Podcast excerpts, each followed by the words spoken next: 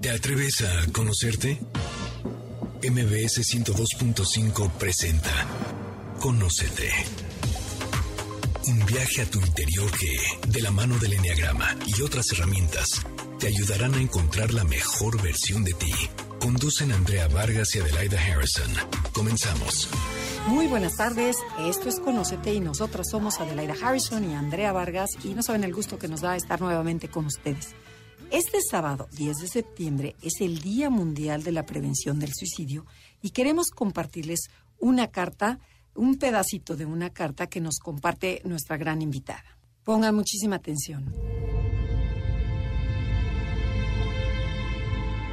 A veces parece que se acaba todo, pero no es así. Hay que continuar siempre. Todas las personas tenemos un lado sano y un lado oscuro que no nos deja ver la realidad.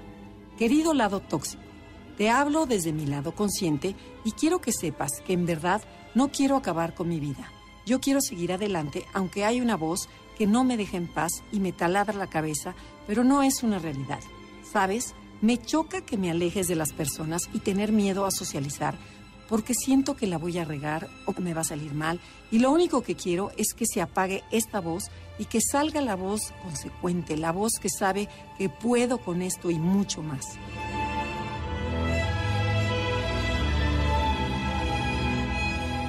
Esta carta es de una chavita de 17 años que nuestra psicóloga de cabecera, que ahorita nos va a presentar Adelaida, nos va a platicar sobre ella y cómo prevenir el suicidio. Cada 40 segundos muere alguien por suicidio en el mundo.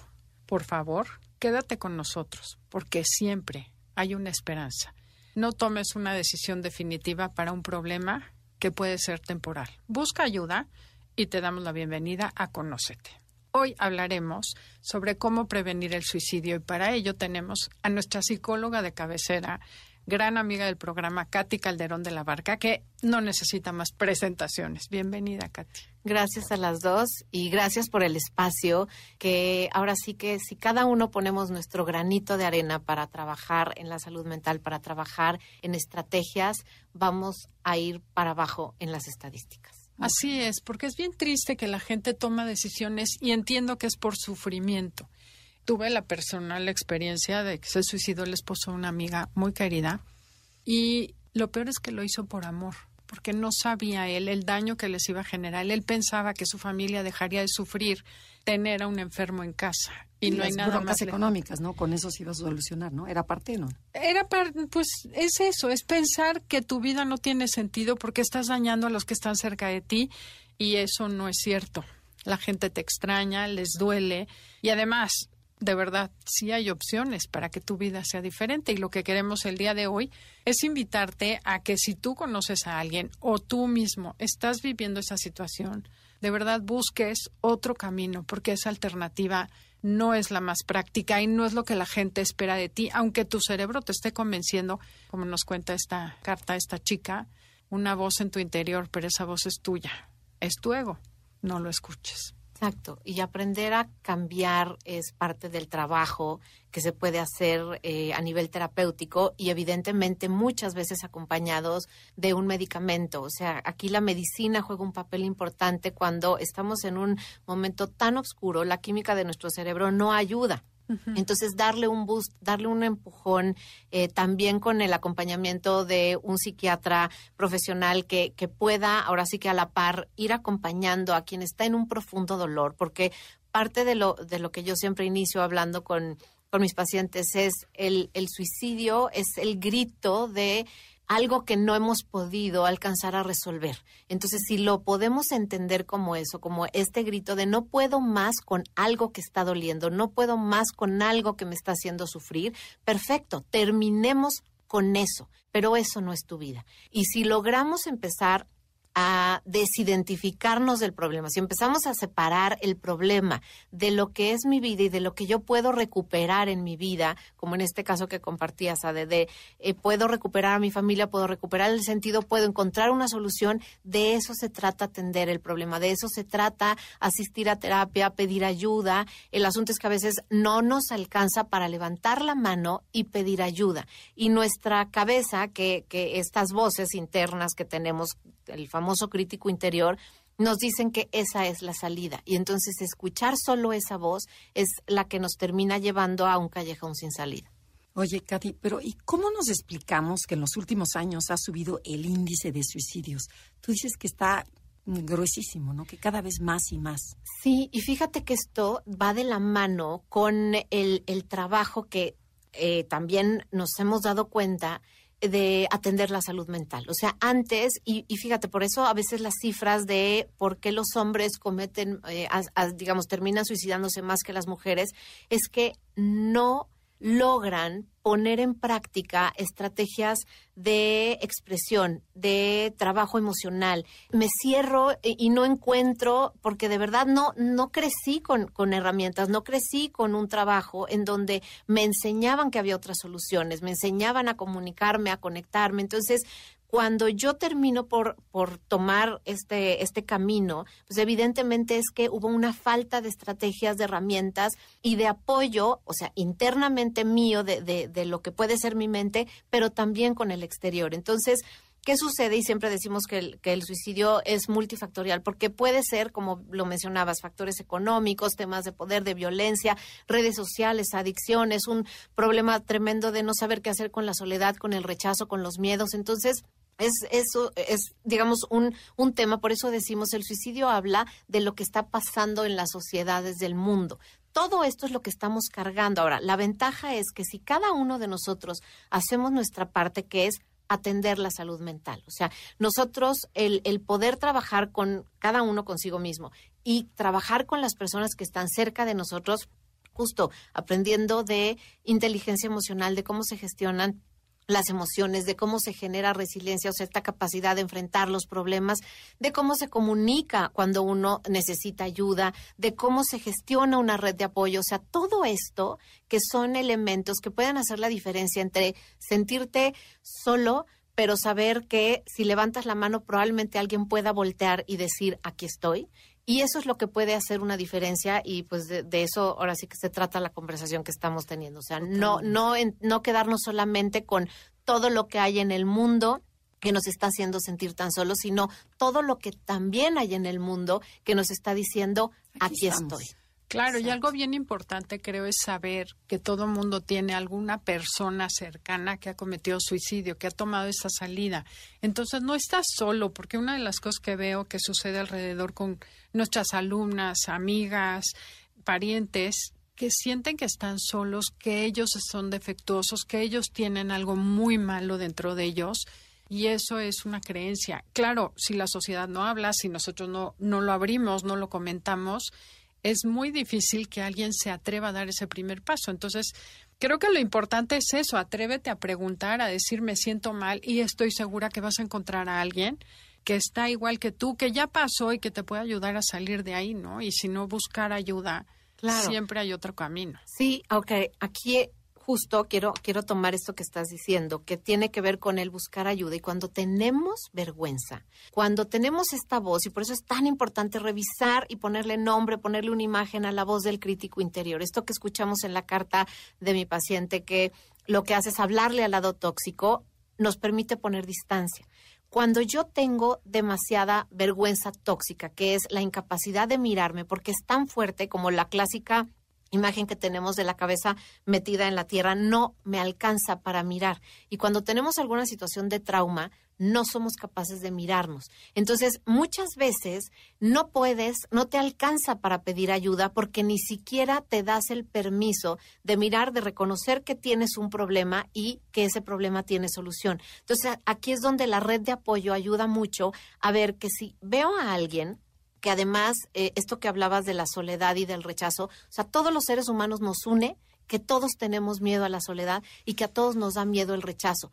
Aprendemos muchos a superarlo y a poderlo manejar, pero a todos nos une de pequeños y todos crecemos con este miedo. Entonces, saber que a todos nos une este temor, que a todos nos une esta necesidad de sentirnos incluidos y que pertenecemos a, a algún lugar y aceptados por la gente que queremos, todos, no hay un ser humano que no lo sienta, a menos que tengamos realmente un, trastorno mental muy importante, pero Entonces entendamos, la vergüenza no nos, no nos permite levantar la mano y pedir ayuda y cuando esto sucede, generalmente hay una red a nuestro alrededor que puede decir algo está pasando o estoy viendo una tristeza profunda, una depresión profunda o alguien que está constantemente enojado o alguien que se convierte en el bufón, en el payasito, en el que a todo mundo le hace reír y jamás abre su corazón. Entonces, todas esas señales son de personas que pueden estar pasándola mal y que no les alcance para pedir ayuda. Oye, te quiero comentar que aquí tuvimos en los micrófonos de Conócete a una chava Fernanda que vino a compartir su experiencia y te acuerdas mm, que nos dijo, yo cuando traté, trató de cometer suicidio, no, no, no lo logró, bueno, bendito Dios, pero dice, el fin de semana anterior yo corrí un triatlón y me estaba despidiendo de la vida en armonía con mi familia, muy sonriente. O sea, yo sabía que me iba a ir, pero todo el mundo pensaba que estaba bien. Entonces también aguas, porque no siempre manifiestan su intención de suicidarse. Sí, por eso hay que estar pendientes a comentarios como la vida no tiene sentido, es que para qué hacemos todo esto. O sea, cuando empezamos a escuchar este tipo de comentarios, ahí hay que prender el foco. Ahí hay que saber que esa persona nos está comunicando esto de no tiene sentido, para qué tanto y luego qué. Además, ni sabes qué pasa después de la muerte. Además, no sé si Dios existe. O sea, todos estos comentarios que pueden parecer a lo mejor absurdos y que se pueden perder en la conversación, nunca los hagamos de lado, siempre pongámosle la seriedad que requiere, porque ese puede ser el grito de ayuda de cualquier persona que está a nuestro alrededor para que podamos extender nuestra mano y decir, me llamó la atención esto que dijiste y me encantaría saber cómo estás. No, de verdad es que importante es levantar la oreja. O sea, ¿cuántas veces y te lo dijeron y no lo escuchaste o no lo viste o no lo quisiste ver? Qué duro, pero ya están corriendo, ¿verdad? Tengo una pregunta conectarte emocionalmente con las personas que están alrededor de ti podría evitar que la gente decida suicidarse? No me contestes porque tenemos que ir a un corte comercial. Esto es Conócete y el tema del día de hoy es el suicidio y cómo prevenirlo. Si te gusta el programa o te parece que le puede servir a alguien, descárgalo en cualquier plataforma digital a partir del lunes en Spotify, Himalaya, iHeartRadio y muchas más. En Instagram, y Facebook nos encuentras como Enneagrama Conócete. Danos like. Ya estamos de regreso. Síguenos en Twitter, arroba. Ya regresamos. Esto es Conócete y nosotras somos Adelaida y Andrea. Y estamos platicando con Katy Calderón de la Barca sobre suicidio y cómo prevenirlo. Y a ver, Katy, yo te voy a platicar un caso para que después le contestes a Adelaida su pregunta. Una persona muy allegada eh, se le muere la esposa de cáncer, con un cáncer así que le duró años, o sea, a esta mujer como 10 años. Tiene tres hijos y esta persona yo creo que se hunde en la tristeza y en la desesperación económicamente, le empieza a ir mal y no le avisa a nadie y se suicida. Y estos tres niños se quedan huérfanos, que es lo peor, porque ni siquiera ni la mamá ni el papá. Y nadie se dio cuenta porque decían, no, pues es que está triste porque se le murió la mujer. Pero nunca se imaginaron, o sea, ni nadie de la familia se imaginó que iba, iba a pasar esto. Y luego vino el problema de los tres hijos. ¿Quién se queda con estos tres? Los dividimos entre los hermanos. Entonces los abuelos, ya grandes, deciden ellos adoptarlos y quedarse y decía, fue dificilísimo porque desde la música de los jóvenes, ¿no? De prenderle los permisos y los abuelos ya de 70 años, entonces cansados ya no les tocaba. Sin embargo, sacaron adelante a estos tres chamacos y eso fue lo que pasó. Pero, a ver, la pregunta de Adelaida va en relación a esto. Cuéntanos. Bueno, lo que yo le preguntaba a Katy antes del corte es si vincularte emocionalmente, o sea, trabajar en ti y tú establecer vínculos sanos con la gente que está alrededor. Y si todos hiciéramos eso, no habría ni siquiera la necesidad de alguien sentirse con ganas de suicidarse. ¿Es correcto o no? Exacto. Y justo es, vinculado al ejemplo que nos comparte Andrea, porque si nosotros somos una sociedad que trabaja en, en su propia salud mental, en la conexión emocional, estoy segura que empezamos a parar la antena y escuchar, por ejemplo, el dolor de alguien que está en un duelo tan profundo. Eh, por ganas a veces de estar en esta línea de seamos felices y, vamos adelante, no sabemos estar con el dolor, no sabemos vincularnos de manera saludable con el dolor. Entonces, el poder escuchar a mi amigo que me dice, se me acabó el sentido de la vida con la muerte de mi pareja. Entonces, cuando yo escucho eso, esa es mi señal de alerta, decir, cuéntame un poco, ¿Cómo es que se te fue el sentido?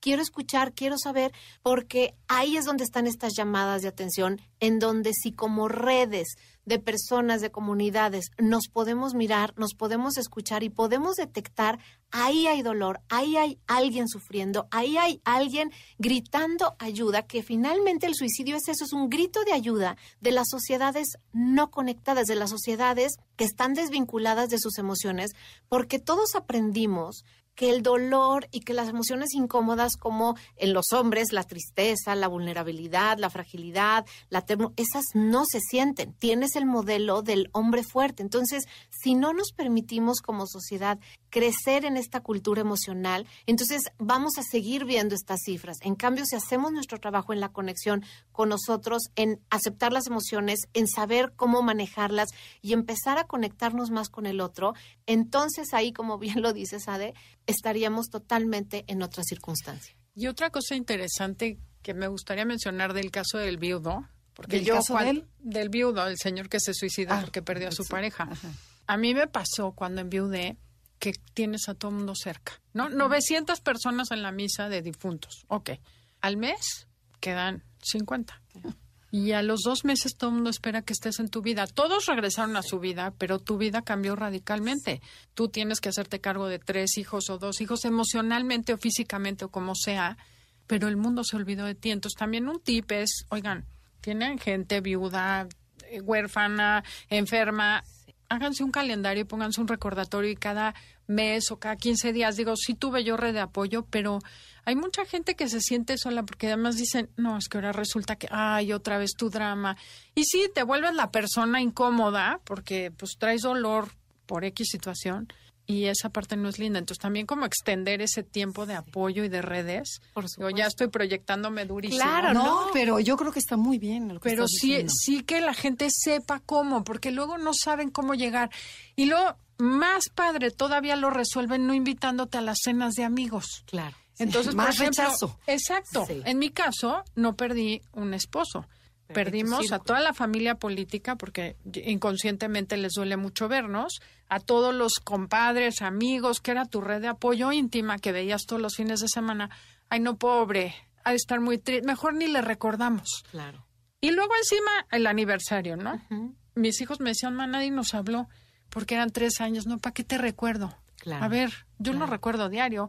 Entonces, que, que no pasa nada que vayas y tengas un detalle, porque es, es una soledad muy gruesa que se genera alrededor de una muerte. Y cuando es por suicidio esa muerte, todavía peor, ¿no? Porque no sabe la gente cómo llegarte. Por supuesto. Y fíjate, ahí hay dos puntos importantes. El primero es el juicio de cómo, pero entonces, este, cómo me acerco, cómo le digo, cómo hablo, y el miedo. El miedo a, no, voy a tocar el dolor es no saber gestionar nuevamente, si se fijan, el dolor. O sea, no me sé relacionar con el dolor y no hay que miedo el, dolor, mejor hazte un lado, no, no se lo recuerdes, porque es mejor vivir en una cultura de felicidad. Esos son dos enemigos tremendos de la conexión, esos son dos enemigos que nos alejan de empatizar, de ser compasivos. Aquí es donde ocupamos a la tristeza, aquí es donde ocupamos a la ternura, aquí es donde ocupamos a la vulnerabilidad que siempre va de la mano de la valentía. Entonces, si, si estas tres emociones las permitimos estar, nos empezamos a relacionar de mejor manera, yo esa es la receta que les dejaría hoy, o sea, aprender a estar con la tristeza, con el dolor, con la ternura, con la compasión y no estar en el juicio, porque el juicio es quien nos aleja de el poder acercarnos, porque qué va a pensar, qué va a decir, como todo esto que está dentro de nuestra cabeza. exactamente, que es justo de lo que habla esta este paciente, ajá, esta chava que nos escribe y nos regala sus pensamientos, es ese lado tóxico que nos está alejando como sociedad. Y es justamente el que no nos permite entonces estar, porque no sé cómo hacerle, me incomoda, hablaré del tema, no hablaré del tema. Y justamente, como bien lo decías, Ade, lo que se requiere es hablar del tema, escuchar, es uno, expresar es otro. Son dos es que ayudan muchísimo en la pérdida de alguien. O sea, permitirle que exprese su dolor, escuchar con toda nuestra atención, con todos nuestros sentidos, porque esto toma tiempo y a veces, ¿qué hacemos? Pues no tenemos tiempo. Entonces, dense cuenta de todo el compromiso que tiene que ver como seres humanos que nos queremos vincular, todas las áreas de trabajo que tenemos que incluir. Oye, Cadi, pero ¿cómo le haces con estas personas que tú quisieras acercarte y te meten un brack? O sea, y dice, bueno, y suavecito, y a lo mejor con un detalle, y a lo mejor con una frase, pero esa gente se cierra y no quiero hablar del tema. Claro. ¿Cómo, cómo? Porque también está la Sí, otra moneda, ¿no? Dices, sí, unes tu tiempo y una dedicación y escucha, y, pero tú te acercas y te rechazan. Sí. ¿Cómo les llegas? Tal cual, o sea, aquí es la atención es de ti contigo, es yo voy a tener un acto compasivo, voy a tener un acto de acercamiento y el resultado de eso es simplemente ver que lo hagas de manera alineada a tus valores. Entonces, le voy a llevar algo de comer, le voy a llevar unas flores, le voy a hacer una llamada, le voy a mandar un mensaje. Hasta ahí, sí, me voy a hacer presente y lo que me toca es hacerme presente. Su respuesta no me toca a mí. Su respuesta es un poco el termómetro de su dolor. Si no aceptó mi comida, mi mensaje, mi lo que sea, el decirle, si no es tu momento, solo quiero que sepas que aquí estoy. En silencio, a la distancia, cuando me necesites, aquí estoy. El que alguien que está en un profundo dolor, a veces en una profunda culpa, a veces con el estigma, porque cuando una persona cercana a nosotros en la familia, este amigo, se suicida, nos vamos a espacios de culpa, de, de qué me faltó hacer, de eh, es una muerte sin que haya un adiós, es, es una parte en donde hay juicios, ¿cómo que se suicidó? Pues que hicieron mal, mi rol de amigo mal, mi rol de padre mal, mi rol de madre mal, entonces todo esto lo que hace es que yo me sienta que fracasé. Es que yo me sienta que, ¿por qué lo hizo si no lo sé, si no hay respuestas? Entonces, imagínate en el espacio tan profundamente doloroso que puedes llegar a estar. Y entonces que alguien llegue y te dé un cariñito, a lo mejor es el primer paso para que tú, de estar mirando al piso, voltees a mirar hacia otro lado.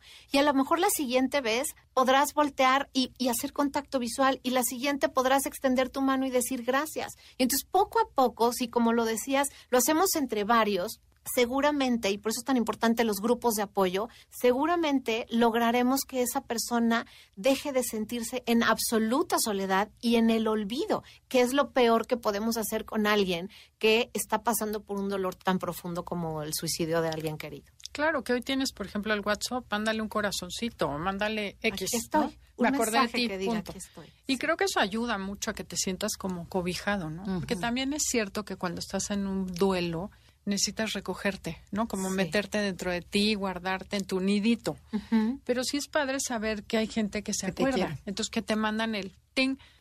Claro. Detallitos. Totalmente. Y aquí yo, digo, en toda la parte de, de- de crianza siempre hablo de cómo los papás a veces usamos la guillotina emocional, ¿no? Cuando escuchamos este amigo, cuando escuchamos este familiar que nos dices que en qué fallé, yo qué hice, y automáticamente aplicamos la guillotina. No, no, no, a ver, tú no hiciste nada, tú no los dejamos fluir. O sea, un poco es cuando hay tanto dolor es como la vomitada. Yo siempre les digo a los pacientes, o sea, deja que vomite lo que se tenga que salir. Así sean palabras que te duelen, que, que no sabes qué hacer con ellas, hay que aprender a estar con la incomodidad del dolor y entonces permitir que salga permitir que te lo expresen y aunque veas culpa, aunque veas algo que oh, te está partiendo el corazón, respira y está con eso. Deja que salga, deja que alivie y simplemente vuélvete una escucha absolutamente con todos tus sentidos. Wow.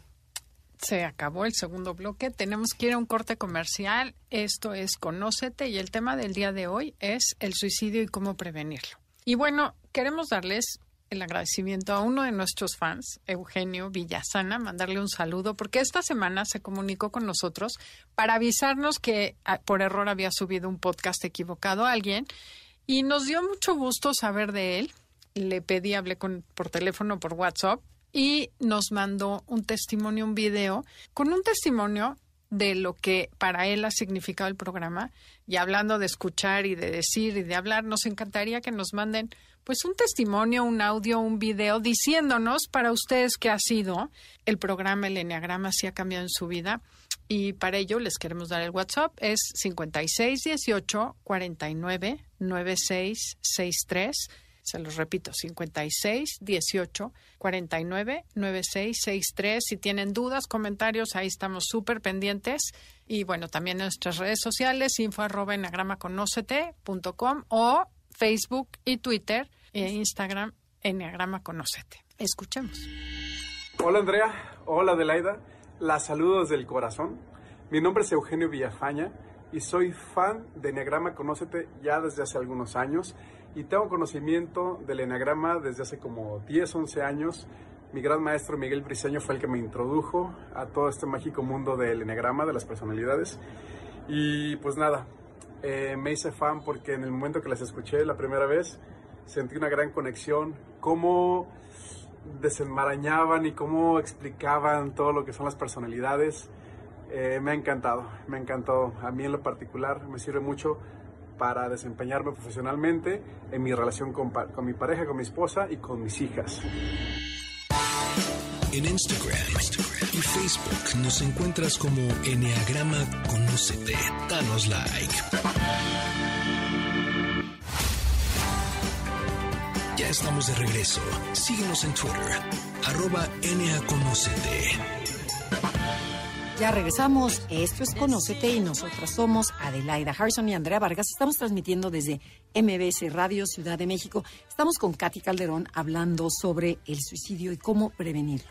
Y nos platicaba que el 90% de la gente que se suicida trae un trastorno emocional. Entonces, ¿cómo afecta la enfermedad mental en este suicidio? A ver, platican. Fíjate, cuando nosotros no hemos recibido un diagnóstico, cuando ni siquiera sabemos, porque lo hemos escuchado por muchos lados, el, ay, no, a ver, eso del psicólogo, pues ni, no, no tengo tiempo y no estoy loco, ¿no? El ponerle nombre a lo que nuestros pensamientos y nuestras emociones pueden hacer en nuestra vida, en nuestras conductas, es realmente atender la salud mental. Y no somos eh, personas que normalmente ponemos así como la salud de que ya me dio una gripe y acudo al doctor, la salud mental no nos la atendemos. Pensamos que es ah, échale ganitas, dale con ánimo, esto se, se va. pasará. Exacto. No, o sea, la salud mental, y, y justo nuevamente es el grito del suicidio, es pónganle atención a algo que han estado olvidando, que son las emociones, que son los pensamientos, que es cómo puede toda, toda esta digamos, como, como mm, dinámica entre lo que pienso, lo que siento y lo que actúo, afectar la vida de tal manera que te haga sentir al borde de querértela quitar porque, porque no sabes qué hacer con lo que sientes, porque estos pensamientos que a veces hay trastornos como la bipolaridad, que, que, requieren de un químico específico y como otros trastornos, como la depresión, este, el trastorno border, hay, muchos que, que una buena atención puede hacer la diferencia, que calles la voz de tu cabeza, que calles este tema que te genera tanta ansiedad. Y si tú sabes que esto tiene nombre y apellido, que hay especialistas que se dedican a poder atenderlo y que hay medicamentos que están hechos para que justamente puedas llevar una vida mucho más plena. Entonces es cerrarte la puerta a la solución que, como bien lo decías, que si la tienes al alcance, la, o sea, está así, acceso para poder tener y, librarte de, de, una situación tan dolorosa como puede ser esta. Oye, y algo que me vino a la mente esta semana, estuve trabajando con unas personas, unos coaches, y justo le decía es que el problema grave es que la gente no sabe que no sabe. O sea, el, el problema más grave es generar conciencia y que la gente se dé cuenta que puede hacer algo diferente. Porque hay veces que hay gente, me preguntó un coach y me dijo, ¿tú crees que yo esté mal? Dije, ¿es en serio que me estás haciendo esta pregunta después de que llevo un mes y medio trabajando contigo y diciéndote que hay cosas que puedes hacer diferente? Entonces, me gustaría compartir. El primer nivel es no sabes que no sabes. Exacto. Y ese es el más grave, porque hay familias y el problema es que las familias enteras emocionalmente no trabajan. Entonces, si alguien dice algo, todo el resto de la familia lo jala. No, no, no, eso los psicólogos es para tontos. Mi tía, y he escuchado una cantidad de cosas como fue a Constelar y se volvió loca. No, es que se metió a la yoga y no, la perdimos. Entonces, claro, mantente loco, todos guardados en el parámetro. Y luego se dicen unas cosas, cuando la familia está tóxica, es horrible que necesite haber un suicidio para que la gente salga y haga algo. No muchas veces el chivo expiatorio que se sacrifica para que la familia entera trabaje, no digo que siempre. Entonces, ¿por qué esperar a eso? Como que hay- hagámonos un check-up mental todo mundo Claro. de manera individual, porque Sí, muchas porque- veces ni siquiera nos damos cuenta que estamos tóxicos o que tu nivel de felicidad puede ser otro, Claro. que puedes vivir sin ansiedad, que puedes celebrar la vida.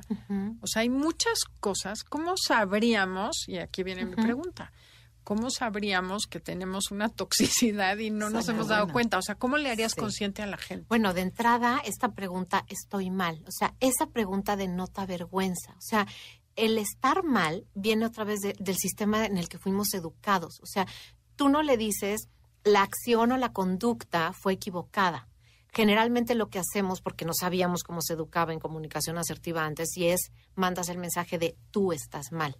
Entonces, ¿qué es lo que está haciendo este, este mismo ejemplo? Este hombre está queriendo evitar sentir vergüenza tóxica y decir, entonces yo estoy mal, yo soy un error. Es muy diferente saber cometí un error a estoy siendo yo el error. Si me cachan mis papás en una autolesión, o sea, me estoy cortando y, y que dicen, ah, es que estás loco, ¿por qué haces eso? Eso es de tontos que no piensas que te lastiman. O sea, en lugar de decir, esa es una conducta equivocada porque estás lastimando, si lo que queremos es evitar el dolor, busquemos otras estrategias, una estrategia más eficiente. Eso es comunicación asertiva. Pero si yo no he trabajado en mí, no lo puedo hacer. Entonces, esto que te pasó con tu coach, que es, él no, no podía aceptar porque era vivir en vergüenza y a los hombres, bueno, y particularmente a todo el mundo, nos cuesta mucho trabajo asimilar la vergüenza como una emoción en la que podemos estar un poco cómodos manejándola. Y entonces este es lo que evita que podamos mirar que tenemos un problema. Hay una diferencia entre saber que hay espacio para equivocaciones en mi vida y que yo no soy un error. Esa diferencia, cuando la podemos trabajar, y para eso es la terapia, para eso es trabajar en la salud mental, es justamente ver la diferencia de yo no soy el error, tú no eres el error. Hay errores que cometemos los seres humanos, pero si logramos tener este, este sentido humano, nos vamos a dar cuenta que el error es lo que hay que corregir. No tenemos que corregirte a ti en esencia, porque tú no eres un error. Oye, Katy, pero en, en relación a lo que estás diciendo, ¿cómo se forman esas voces en la cabeza que te juzgan, critican y que te dicen que no eres suficiente, que te empieza ahí el, el tóxico, ¿no? El que hablamos Sí. al principio. Exacto. Y fíjate, tóxico nos referimos a lo que sucede en el, en el cuerpo cuando se libera el cortisol, la hormona del estrés. Hay mucho cortisol y entonces esto te hace sentir ansioso y tiene los efectos dañinos en la salud y en tu estado emocional. Entonces, ¿qué es lo que, lo que te sucede, digamos, cuando, cuando empiezas a crear estas voces en tu cabeza? A través de lo que te educaron tus padres, abuelos, o sea, la voz, digamos, de tus ancestros en educación se empieza a generar en cómo te corrigen la voz de tu contexto, digamos, de cuando eres niño, los primeros años, 7, 8 años de vida, se empieza a generar esta voz.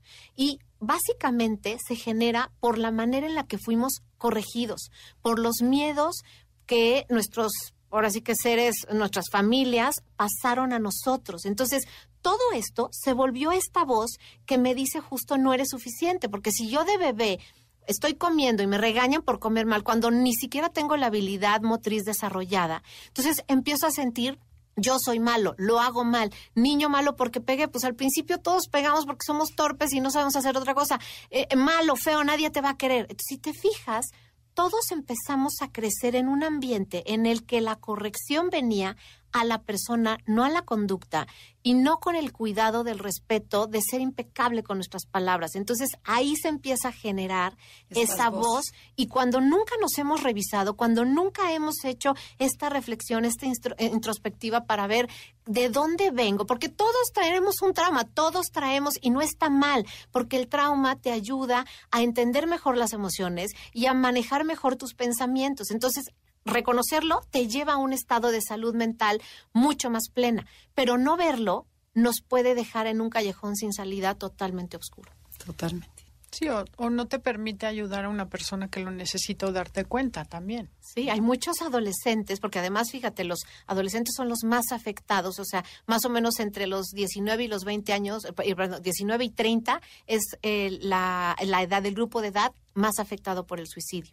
Y esto, hay, hay, varios factores, pero me gustaría mencionar dos. Uno es, o sea, yo lo siento, me doy cuenta, y si me descalifican en mi casa, mamá, quiero ir al psicólogo. No, no, a ver, para eso, uno, para eso no hay dinero, para eso no hay tiempo, no estás loco, pues ¿qué te falta? Hay muchos papás que vienen de temas, o sea, sí, en donde sí. eran el proveedor, el rol de papá es el proveedor, y entonces, ¿qué te hace falta? Pero si tienes todo, porque no son capaces, y por eso es importante aquí no mirar con juicio. Este papá no es el maldito que fue el que ocasionó el suicidio, no, él viene y él también es, eh, digamos, eh, víctima de una educación que no se ha volteado a ver con mucho mayor conciencia. Entonces, por eso hay, eh, mucho trabajo en el trauma de entender que no somos uno que lo ocasiona, sino traemos de generaciones atrás y podemos todos ser responsables de cambiarlo, pero a nosotros se nos heredó. Entonces, si no tenemos la visión, si no tenemos el valor, el coraje de cambiar la perspectiva y decir, salud mental, todos ocupamos,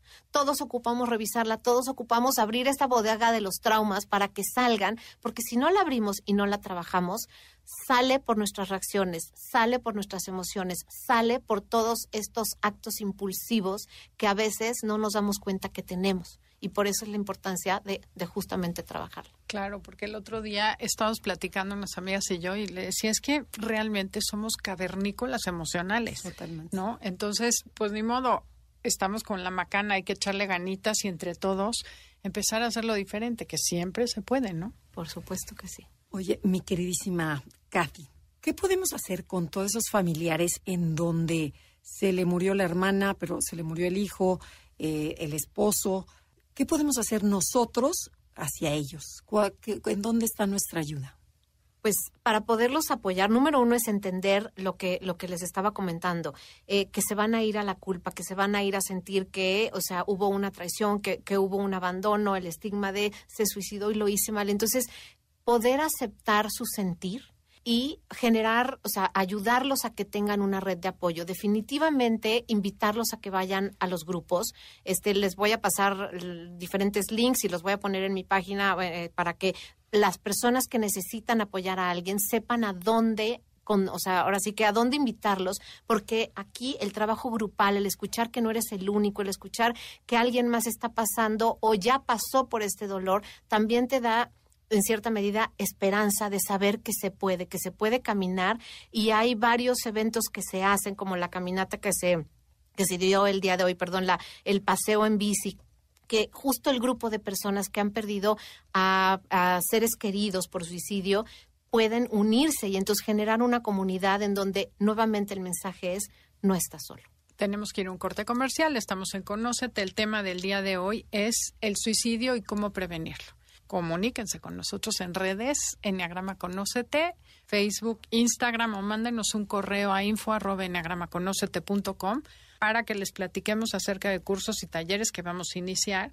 Y bueno, conocerte puede ayudarte a que estés más pendiente y puedas conectar mejor tus emociones. Son un anuncio, pero es una invitación. Y si no, al WhatsApp 56 18 49 96 63. En Instagram, y Facebook nos encuentras como Enneagrama Conócete. Danos like. Ya estamos de regreso. Síguenos en Twitter, arroba. Ya regresamos. Esto es Conócete y nosotras somos Adelaida y Andrea. Ya estamos con Katy Calderón hablando sobre el suicidio, cómo evitar este grito de ayuda, ¿no? Que, que, es alarmante. Pero yo tengo otro tema, Katy. ¿Cuál sería la diferencia entre la eutanasia y el suicidio? Estas personas que a lo mejor estoy enferma, a lo mejor ya, ya no quiero estar en esta vida, ya acabé de estar. Eh, ¿Cuál sería esta, esta diferencia? A ver. Claro, aquí lo importante nuevamente es aprender a escuchar, escuchar con el corazón abierto de qué se trata lo que me está diciendo. Si este familiar, esta persona que yo quiero me dice, es que soy un estorbo, es que eh, eh, soy una carga para ti, ya no estás pudiendo manejar tu vida porque ve, aquí esto. O sea, ahí está juicio, juicio, juicio y está pensando por mí. O sea, cuando yo estoy escuchando eso, ¿qué me toca? Decirle, lo que para mí es tener todavía su presencia, su vida, el, el apoyarle. entonces es decir, no pienses por mí, te quiero compartir lo que es tenerte en mi vida. O sea, el, el poderte tocar, el poderte mirar, el poderte escuchar, te lo quiero compartir. Ahora, la otra versión de esto sería alguien que ya no puede de dolor, alguien que está eligiendo, que está en paz, porque hay quien puede estar en paz, muy, muy sano y, con sus facultades mentales en el lugar adecuado, y toma esta decisión desde un lugar de conciencia y lo que me pide es respeto. Entonces, yo puedo igual, lo mismo, ah, divido la cancha siempre de lo que es tuyo y de lo que es mío. Eh, entiendo y respeto tu decisión, me duele profundamente y compartir lo que para mí es esa decisión, pero al mismo tiempo escuchar lo que para esa persona es esa decisión. Y te respeto, ¿no? Por ejemplo, tengo el caso de otra amiga, decir, bueno, ¿cuántas amigas tiene con tragedias? Este, donde son cinco hermanas. Y una de ellas, que es la que es mi amiga, le dice a su mamá, ya me quiero morir, ya no quiero estar en este mundo, ya, por favor, tú ayúdame. Hay unas, eh, ella, es americana, pero me dice, hay unas compañías que se dedican a como el bien morir, en ayudarte a poco a poco a morirte y este habló con las hermanas, unas hermanas decían, no, que egoísta mi mamá, otras que sí, bueno, pues hay que respetarla. Bueno, total, no, no, no, no sabes si la que pasaron. Acabó la familia ya que la mamá se logró morir. Bueno, distanciadas, separadas, o sea, enojadísimas en todos entre ellos, porque la señora se quería morir, pero unos no querían. Entonces dice, ya pasaron tres años de esto y siguen peleadas, la familia, las hermanas, unas de un bando, otras de otro bando.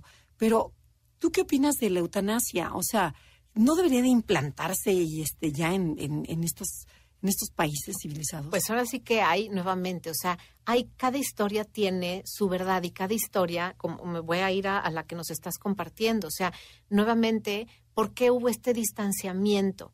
No fue tanto por la eutanasia, no fue tanto porque alguien eligió terminar con su vida, sino porque mi sistema de creencias y los juicios que yo tengo acerca de tu decisión no me permiten observar, escuchar, aceptar lo que realmente me estás queriendo transmitir. Y entonces, ¿qué pienso? Mi hermano es un asesino, ¿no? En lugar de decir, veo tu dolor, o sea, tú decías que no por el dolor tan profundo que representaba que mi mamá ya no estuviera cuando no tenemos esta capacidad, que es por lo que a mí, o sea, me interesa siempre, ¿no? Hablar de salud mental, hablar de las emociones, checar los juicios, porque si te fijas realmente, dejas muchos temas que son complejos porque realmente donde está la solución es en el trabajo de los juicios, en el trabajo de la aceptación, de la postura del otro, en la búsqueda del entendimiento acerca de lo que realmente está pasando emocionalmente con la persona y conmigo, porque esa lucha que había ahí, o el discutir si la eutanasia o no, cada quien traemos una historia acerca de por qué sí o por qué no. Si en lugar de estar buscando ponernos de acuerdo si tu verdad es la buena o la mía, sino escuchar y buscar este respeto de decir, me duele en el alma, no es lo que yo busco, no es lo que yo pienso, pero, te o respeto. sea, te respeto y nada más asegurarme de conocer las consecuencias de esa, de esa decisión. Me explico en cuanto a todo lo que implica también emocionalmente. Ok, pero ¿no crees que, por ejemplo, la, la religión hace que, que mucha gente no acuda a esta eutanasia, a este autosuicidio? Por supuesto. Y otra vez, nuevamente, la religión, cada quien tenemos una religión distinta en la cabeza. A pesar de oír el mismo, eh, o sea, soy de la misma religión, de repente oyes a los mismos, este, pues, cristianos, este, católicos, etcétera, etcétera, buscando convencer de su verdad al otro. Y al final, yo lo que siempre digo es de qué se trata todas las religiones y las filosofías detrás de la religión, de amor incondicional, de una aceptación profunda y de un respeto por el otro, por ti y por el otro. Entonces, eso se demuestra justo en la conexión, en escuchar, en atender, en el permitirte, o sea, tomar al otro desde este lado humano y eso es lo que muchas veces nos falta como seres humanos, lo que nos desconecta. Me voy otra vez al ejemplo de, de, tu amiga, o sea, estoy deshumanizando y estoy volviendo al malo del cuento a mi hermano o a mi hermana por la decisión que tomó, porque al final me duele y cuando podría ser tan fácil desde el amor entender, él la quería, yo la quería, los dos quisimos con los elementos que teníamos y si nos logramos reconectar, se acabó el problema. Exacto. Pues sí, porque entonces queda mucho más dolor nuevamente que el simple hecho de perder a una madre, un hermano, un hijo, ¿no? Exacto. Se dividen las familias. Y aquí el tema es gestionar el dolor, o sea, aprender háganle un espacio al dolor en su vida. Si no lo saben manejar, si les es incómodo, aprendan a hacerlo. Nadie sabemos si, nuestros padres no nos los enseñaron, no lo sabemos hacer, pero afortunadamente hay espacios como este, hay espacios por todos lados. Las redes no solamente son malas para intoxicarnos de estrés, también hay tanta información que nos ayuda a gestionar mejor nuestras emociones que no lo dejemos de lado. Hagamos justamente de este suicidio y de todo lo que nos han dejado las personas que se suicidaron, tomar la responsabilidad de cómo como sociedad sí podemos hacer un cambio.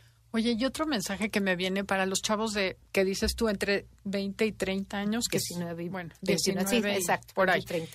Que, come, que, que toman esa salida, creo que es importante que no se exijan tanto, porque algo que he visto últimamente, y es observación mía, no sé si sí. tenga fundamento, ¿Ves influencers de 20 años, de 30 años, que ya tienen millones de seguidores, millones y millones de pesos y hacen mil cosas? Entonces, he escuchado chavos de 30 que dicen, es que mi vida no tiene sentido, no he hecho sí, nada claro, importante. después de este que... Dices, tienes 30 años, o sea, si sí. tuvieras 50 o 60, preocúpate, pero ahorita no estás para hacer un cambio significativo en la vida y que alguien con un micrófono, una cámara, diciendo tonterías, tenga millones de seguidores, no quiere decir que lo haga un, un líder de opinión o alguien que sea un ejemplo a seguir, ¿no? Como también cuestionarnos ¿Qué tanto nos presionamos o se presionan los chavos hoy en día por querer tener una vida significativa a los 30 años? O escucho a una, a una sobrina un día dice a los 25, es que llevo ya dos meses en el trabajo y siento que no estoy haciendo nada significativo. Dije, no, mi reina, cuando seas CEO, directora, entonces harás algo. Ahorita estás aprendiendo. No nos damos chance de aprender, como que ya uh -huh. queremos que todo sea perfecto, mamá perfecta, hermana, hermana perfecta, esposa perfecta. No, ese proceso de aprendizaje del ser humano, que de hecho dicen que a eso venimos, a aprender. Exacto, pero ¿no? como bien lo dices, y es nuevamente, si se fijan dónde aterrizamos, en la voz del crítico interior. Las expectativas claro. están puestas en la voz del crítico interior. El no ser suficiente, el desilusionar, este miedo no al fracaso. O sea, si se fijan, son puras emociones incómodas que se generan. ¿Por qué? Porque mi crítico interior me dice, tienes que alcanzar esto, si no, no te van a querer, si no, no, nunca va a estar satisfecho contigo tu papá, tu jefe, tu tal, tal, tal. Entonces, el podernos aprender a mirar, y justo por qué en la adolescencia es tan difícil, porque en la adolescencia no alcanzamos todavía la madurez para la introspección, no alcanzamos justamente a poner esa pausa y hacer esta autoobservación. Entonces, por eso es importante eh, ayudar y acompañar a los adolescentes, porque como adultos escuchamos esto y probablemente quienes nos hayan escuchado, escuchado se van a quedar con la reflexión, van a buscar su crítico interior, van a empezar a revisar las expectativas y entonces como adultos lo puedes hacer.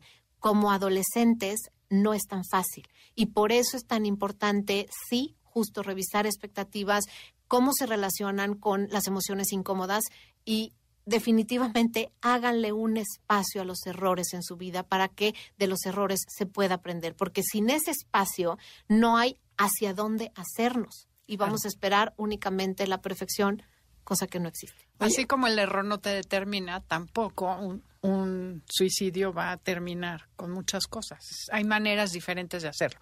Oye, no, pero una preguntita antes de que termines el programa.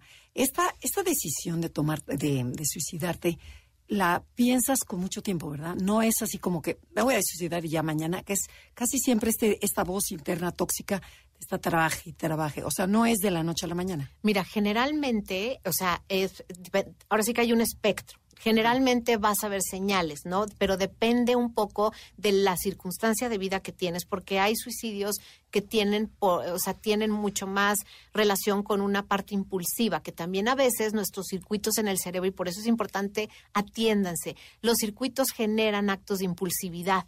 Entonces, si hay un evento que toca este lado impulsivo en donde no encuentro salida, puedo cometer sin un antes agua va, o sea, sin haber avisado, sin haber dicho nada. Entonces, por eso es importante ver que hay un espectro tremendo, hay señales de alerta que son las que hemos hablado, de escuchar lo que nos están compartiendo, de ver, eh, digamos, situaciones que escriben de sus redes sociales, si siguen páginas de dolor, de, suicidio, si, si están escribiendo, dibujando pinturas que hablan de dolor, de gritos de ayuda, si escriben frases de odio, si escriben, o sea, podemos estar, eh, todos los medios de comunicación, exactamente, de que tenemos las personas están mandando señales de lo que hay dentro de, cada uno. Entonces, esas son las señales justamente de cuando ya estamos avisando y generalmente a veces se encuentra el plan escrito, a veces encontramos cartas, hay que quitar justo todo lo que pueda generarle un daño. Si sabemos que están en este riesgo, quitar armas, quitar todo lo que pueda generarle un daño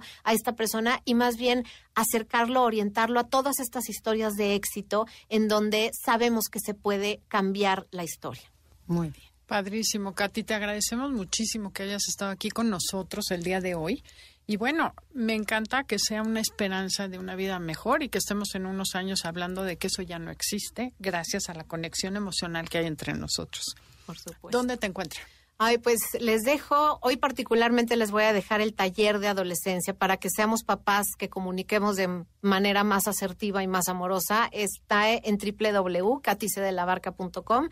Katy se escribe C-A-T-H-Y eh, y ahí encuentran el taller de adolescencia que les voy a mandar un, este, un código con, un descuento si les parece, para que así este, los papás que quieran mejorar su forma de comunicar y estar en, en, una manera más amorosa, menos de menos juicio, con muchísimo gusto se los voy a dejar. O sea, mencionen, lo escuchen, conócete para que les den el descuento o escríbanos a nosotros y les pasamos el código. Por supuesto que sí. No, de verdad es un placer tenerte en este programa porque siempre aprendemos.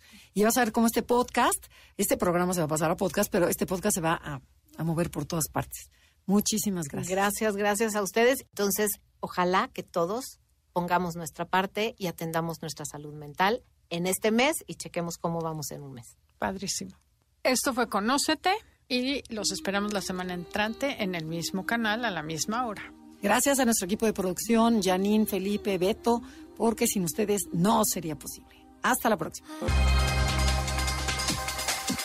Te esperamos en la siguiente emisión para seguir en el camino del autoconocimiento. Conócete, MBS 102.5.